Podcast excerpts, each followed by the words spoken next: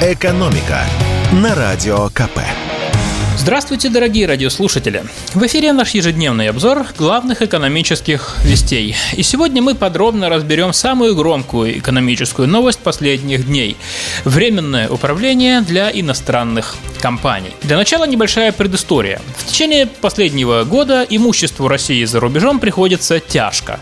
В ответ на спецоперацию западные страны блокируют российские государственные и частные активы.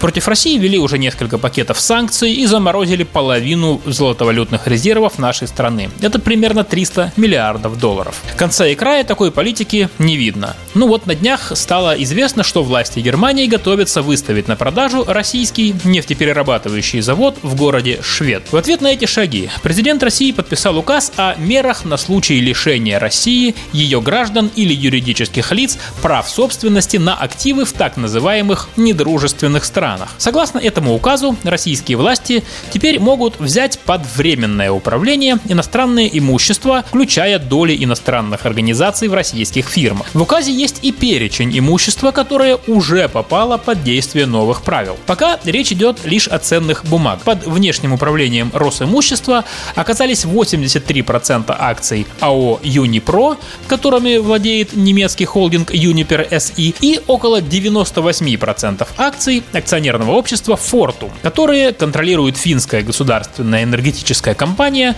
которая называется, собственно, «Фортум». Кроме ценных бумаг, под временное управление в России могут попасть находящиеся в стране движимое и недвижимое имущество иностранных граждан и компаний, их доли в уставных капиталах российских юридических лиц, а также имущественные права. В Росимуществе объяснили, что попавшие под внешнее управление активы имеют очень важное значение для стабильной работы российской энергетики. В состав Юнипро и Фортума входят 12 тепловых электростанций, в том числе Сургутская ГРЭС-2, Шатурская ГРЭС, Смоленская ГРЭС и одна из самых крупных и современных тепловых электростанций России – Няганская ГРЭС.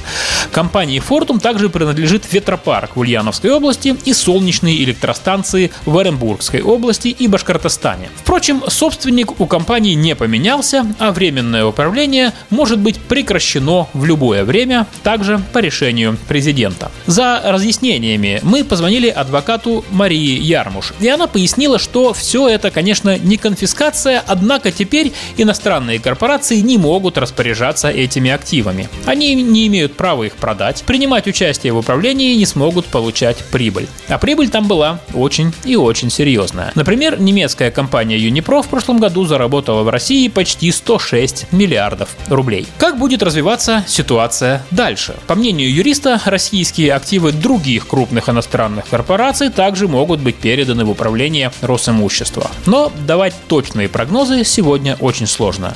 Многое зависит от геополитической, скажем так, обстановки.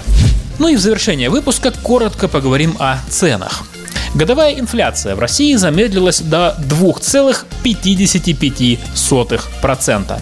Это минимальное значение с марта 2020 года. Тогда годовая инфляция в России составила ровно 2,5%. О том, что именно дает Росстату основание думать, что инфляция у нас теперь такая низкая, я объяснял уже не один раз. Напомню, что речь идет о годовой инфляции, а именно год назад у нас доллар подскочил до 120 рублей.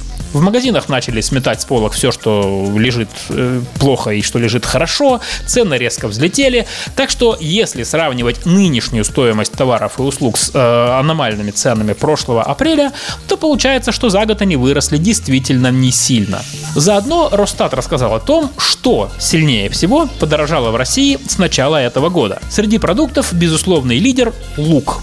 Его цена выросла в два с лишним раза. Помидоры стали дороже на 61%, бананы на 28%. Среди непродовольственных товаров сильнее всего подорожали сигареты и спички на 3 и 4% соответственно. И среди услуг сильнее всего подорожал проезд в метро на 7,8%.